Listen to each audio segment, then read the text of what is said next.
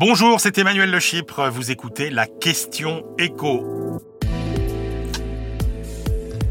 À quoi doivent s'attendre les étudiants en matière de budget pour la rentrée scolaire? Réponse avec l'étude que vient de publier l'UNEF.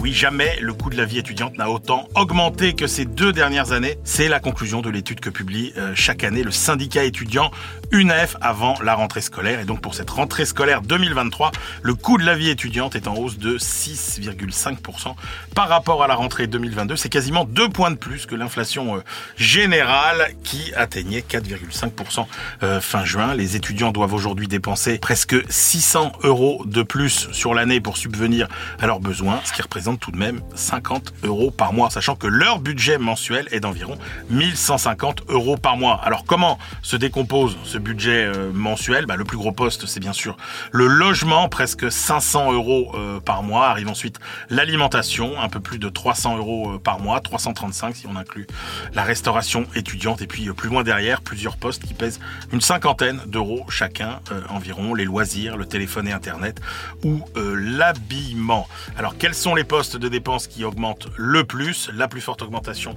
elle est pour les dépenses d'alimentation.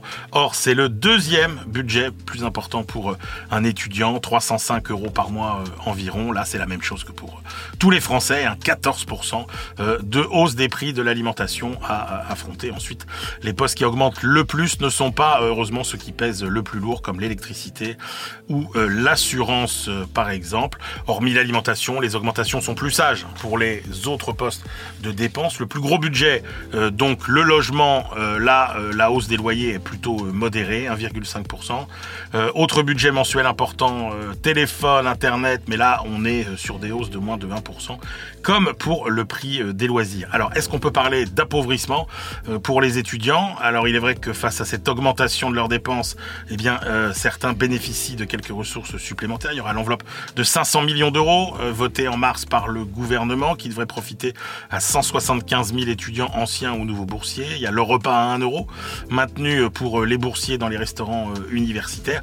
Mais ça, c'est pour euh, les boursiers. Or, les boursiers, ça ne représente que un étudiant sur quatre. les autres bah, devront financer de leur poche l'augmentation de leur budget. Donc oui, il y aura perte de pouvoir d'achat, ce qui risque d'aggraver encore leur précarité, sachant qu'un étudiant sur trois aujourd'hui fait face à des conditions de logement précaires que 4 étudiants sur 10 sautent des repas et que 1 sur 5 vit sous le seuil de pauvreté.